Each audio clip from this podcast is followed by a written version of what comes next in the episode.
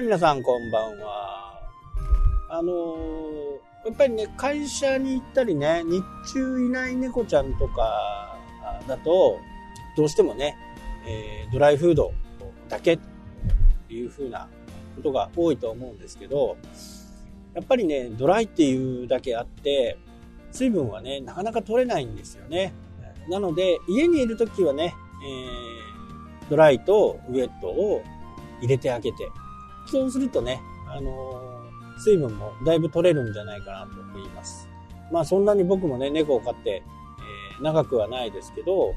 こうね、あのー本当にグラム単位でね、僕はあの、フードを管理してます。だから毎回ね、4匹いるグラム。で、この子は17グラム。この子は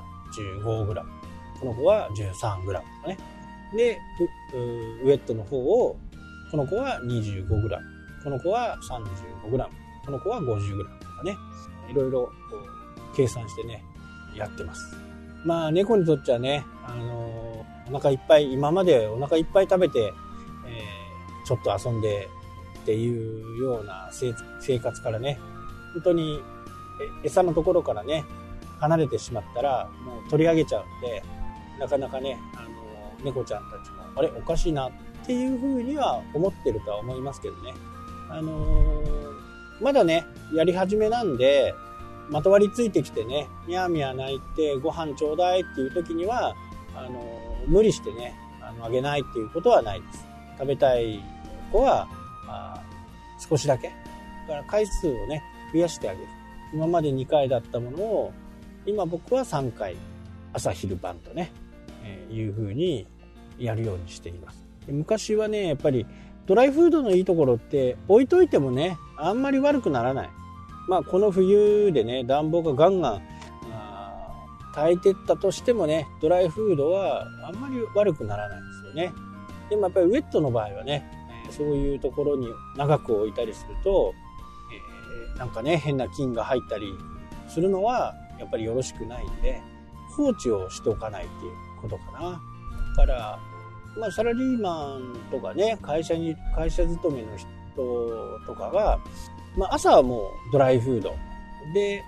帰ってきて、すぐにドライとウェット。で、夜にね、寝る1時間ぐらい前ぐらいかな。に、もう一度あげると。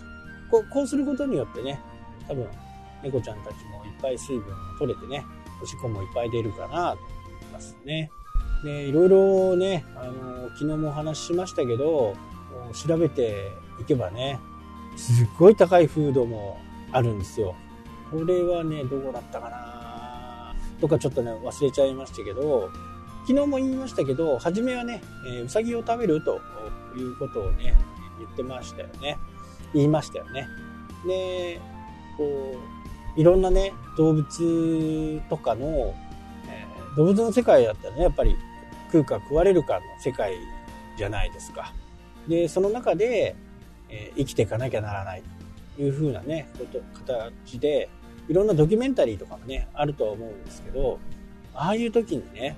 まあ、牛がね、虎、ライオンに襲われる、襲わ、襲われた時のね、まあ、ショッキングな映像ですけど、まあ、これ自然界にあることなんでね、見たことがあると思いますけど、あれ、どこから食べてますかね？ね、硬い肉からね、食べることは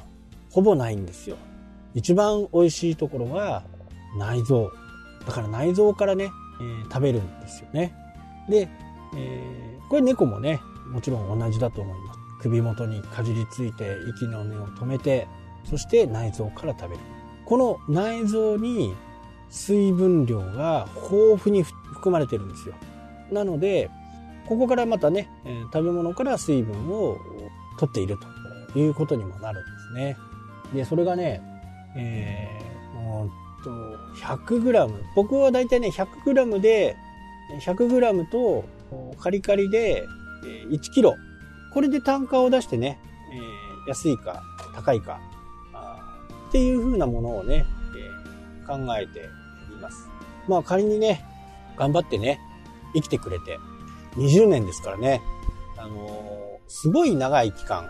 え一緒にいなきゃダメですし、まあそれがね、飼い主の責任でもありますから、これはもちろんしょう、しょうがないというかね、喜んで、多分生きてると思うんだけどね、僕がね、最後をね、見とってから、あ僕もその後をね、追いたいなと思います。なので、えー、まだね、16年とか17年あるわけですよ。で、この中で、猫ちゃんの餌にね、正直、そんなにいいものをね、えー、高いものをあげれるわけではないんで、まあこれはね、もう、うちの猫ちゃんにね、謝らなきゃダメですけど、まあそういうところにね、えー、来たんだから我慢してくれと。ただ、その中でね、えー、一番ベストな方法を模索するためにも、このカリカリで1キロ、うん、1000いくら、